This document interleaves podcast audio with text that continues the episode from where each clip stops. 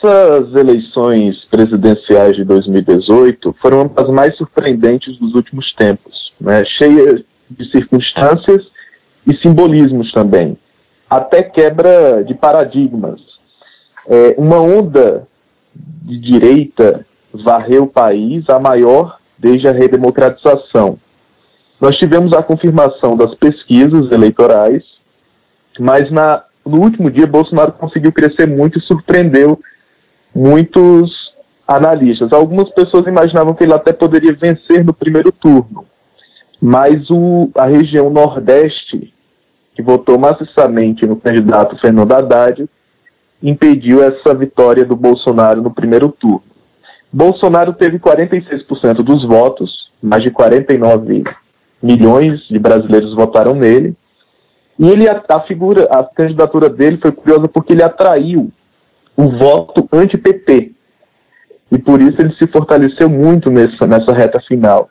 E também os eleitores desiludidos com a política tradicional. Esses dois fatores, eu enxergo, foram determinantes para esse bom desempenho do Bolsonaro. Além disso, ele teve uma estratégia muito eficiente na comunicação, pois centrou é, esforços em defender uma agenda muito clara ali em torno da segurança pública, de uma, de uma economia mais liberal, e isso conseguiu é, aglutinar votos em torno dele. Né? Bolsonaro venceu em 16 estados e no DF, e 68% dos votos dele vieram de eleitores do Sul e Sudeste.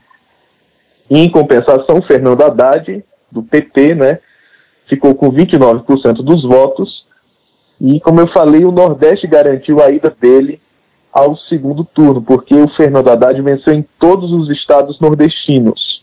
Né? Perdeu no centro-sul do país, mas venceu no Nordeste. Então ficou uma eleição plebiscitária entre o PT e o anti-PT, né? e transformou os candidatos do pelotão de tais em nanicos. O Ciro Gomes chegou com 12,4% dos votos, tentou ser uma terceira via mais competitiva, mas não conseguiu quebrar essa polarização. E o Geraldo Alckmin, do PSDB, ficou lá atrás com 4,76% dos votos, o pior resultado da história do PSDB, pela primeira vez desde 1994, não vamos ter a polarização na disputa final entre PSDB versus PT. Ou seja, isso muito por, pelo bom desempenho do Bolsonaro, que, que conseguiu ocupar o território que antes era ocupado pelos tucanos, né? como os grandes centros urbanos, o eleitorado com nível superior, com maior renda, um eleitorado mais esclarecido. Desde Carlos Lacerda, uma figura de direita no Brasil como Bolsonaro, é, desde o período de Carlos Lacerda não tinha surgido no, no, país uma figura de direita tão popular quanto o Jair Bolsonaro. Então, vamos ter um segundo turno aí eletrizante, né? Uma coisa, uma curiosidade é porque historicamente nenhum candidato que largou na frente perdeu. Então, certamente, nesse segundo turno, Bolsonaro larga na frente, mas vai ter o desafio aí, tanto ele quanto Fernando Haddad, de conquistar o eleitorado mais moderado, de linha centrista, que rejeita radicalismos e que quer realmente ouvir propostas para o país nessa reta final aí da eleição presidencial. quase 30 de eleitores não compareceram às urnas, né, segundo o TSE. Um nível de abstenção de 20,3%, que é o mais alto desde as eleições de 1998. O que, que isso significa? É, a alta abstenção já era um pouco esperada, até em algumas pesquisas é, indicava que essa abstenção poderia ser até maior, pelo alto grau de rejeição dos brasileiros em relação a política tradicional mesmo. Isso pode ser muito visto porque o Brasil fez um recadastramento biométrico nos últimos anos e isso pode ter impactado nessa alta abstenção. Realmente é o mais alto grau, o nível de abstenção foi 20,3%, o mais alto desde as eleições de 98, quando 21,5% do eleitorado não votou, né? Então, é uma eleição cheia de simbolismos e de recado. Eu acho que a população brasileira, muito, muito é, descrente com a, a, atual representação, preferiu não, não ir às urnas como um recado mesmo para a política. Né? Eu acredito que, se não fosse essa alta polarização entre PT e anti-PT, esse percentual poderia ter sido até maior. Eu acho que essa eleição conseguiu, de toda forma, motivar o ânimo cívico do brasileiro para falar sobre política em casa, nos grupos de WhatsApp, no bar, na escola. É, todo mundo fala sobre essa eleição presidencial. Mas mesmo assim, esse é um índice muito alto e serve como um desafio aí para os candidatos que estão no segundo turno tentar capturar esse eleitorado que não foi às urnas, né? É tentar convencê-los de, de votar no dia 28 de outubro. A taxa de renovação para a Câmara e para o Senado também foi alta, né? Figurões é, da política brasileira ficaram de fora dessas eleições. Como que você avalia esse resultado? Pela primeira vez em duas décadas, os deputados reeleitos vão representar menos é, da metade das cadeiras da, da Câmara dos Deputados, né, abrindo espaço para os novatos. É, a taxa de renovação da Câmara nessas eleições foi de 47,4%. Em 2014, dos novatos, esse índice chegou a 38,6%.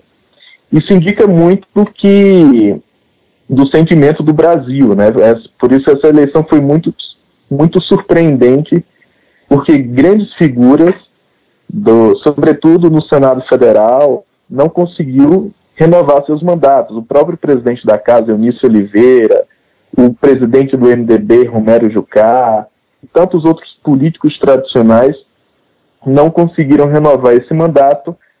E eu, não só por essa rejeição ao estilo se fazer política tradicional, mas também pela polarização do país. Né?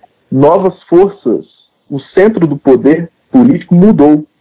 É, existe uma nova reconfiguração político-partidária. Na Câmara dos Deputados, por exemplo, o PSL, o partido do Jair Bolsonaro, é a segunda, tornou-se a segunda maior bancada com 52 parlamentares. É, é, uma onda conservadora varreu vários estados e o centro político do país. O MDB agora é um partido médio, com cerca de 34 parlamentares. O PSDB caiu para 29. Ou seja, hoje, a, eu, na, na, eleição para a Câmara dos Deputados, eu destacaria dois pontos. Primeiro, a resiliência do PT, que se manteve com, a, com uma maior bancada, com 56 deputados. E, e o segundo ponto é essa onda conservadora que varreu vários parlamentares do centro político. Hoje o partido de Jair Bolsonaro é a segunda maior bancada e surpreendeu a muitos, porque em 2014 o PSL só havia eleito menos de 10 deputados, né? E agora é a segunda, tornou-se a segunda maior bancada da casa.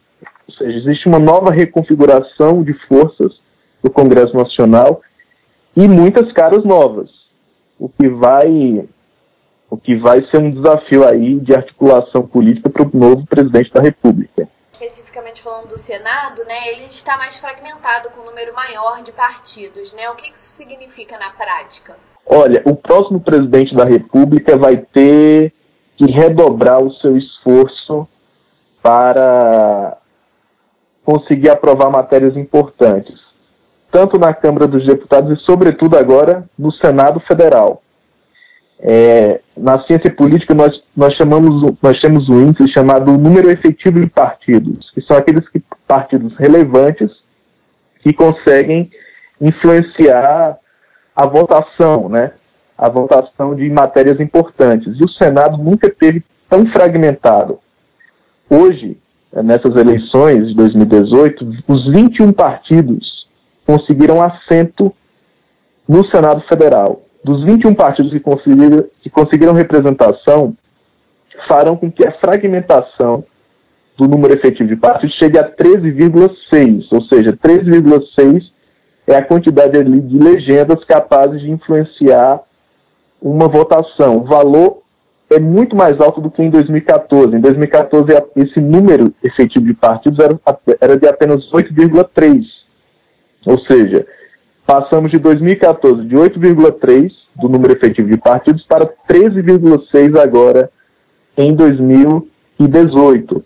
Ou seja, é uma alta fragmentação, mais partidos na arena do, do jogo ali, e isso vai demandar uma capacidade de articulação do presidente da República redobrada. Um presidente que, com uma baixa articulação, ele não vai conseguir aprovar quase nada de matérias importantes, como as principais reformas, seja reforma tributária, reforma política, reforma da Previdência. Essa fragmentação vai ser um desafio aí para a governabilidade nos próximos quatro anos. E a corrupção, ela foi decisiva para o voto do brasileiro? A corrupção certamente pesou. Eu acho que os, o, o impacto da, das denúncias de corrupção nos últimos anos, sobretudo com a Operação Lava Jato, conseguiu minar a força de muitos caciques políticos que estavam aqui no Congresso Nacional havia muitos anos. Então, o peso da corrupção, o discurso do, da moralidade pública pesou no voto. É, mas, certamente, muitas pessoas de má índole ainda conseguiram é, renovar seus mandatos. Né? A taxa de renovação ainda está muito aquém do, do, desejado, do desejado pela população, mas o discurso de moralidade pesou muito. Não à toa, os partidos e os candidatos, sobretudo a nível nacional, que pregaram essa, esse discurso por uma limpeza moral, pela ética na vida pública, conseguiram é, mandatos e certamente vai ser uma, um discurso muito forte aqui no, na próxima legislatura, de parlamentares querendo marcar uma posição, marcar uma nova virada para o Brasil a partir da, dos próximos anos agora a gente vai ter o segundo turno. E no primeiro turno que foi marcado pela falta de propostas factíveis, é, você acha que essa é a hora do debate ficar mais sério? Eu acho muito importante que os candidatos nesse segundo turno consigam aproveitar o tempo com os debates, com as discussões para discutir os, os reais problemas do Brasil.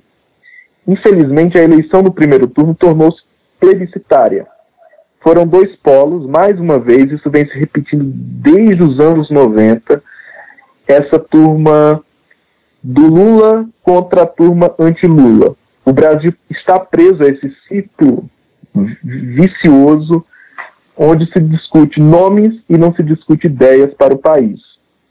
Então, é, essa é uma oportunidade mesmo de Brasil, de os candidatos mostrarem realmente quais são suas propostas, seja para a área tributária, reforma da Previdência, reforma do Estado, para mostrar realmente quais são as suas ideias e discutir a fundo os problemas do Brasil. Né? O, nós, essa, esse primeiro turno foi marcado por dois lados emotivos. O primeiro, de um lado, a prisão do Lula, que chamou a atenção. O segundo, a facada no Jair Bolsonaro. Essa, esses dois pontos de muita emoção, que causou muita emoção no eleitorado, dominou o debate do primeiro turno. Eu espero sinceramente que o segundo turno possa ser aproveitado para o esclarecimento dos planos de governo, dos programas de governo pelos candidatos e o debate realmente sério dos problemas do Brasil e dos caminhos para superar esses, esses gargalos que atravancam o nosso crescimento. Então, eu, minha expectativa é que o segundo turno possa ser muito bem aproveitado pelos candidatos.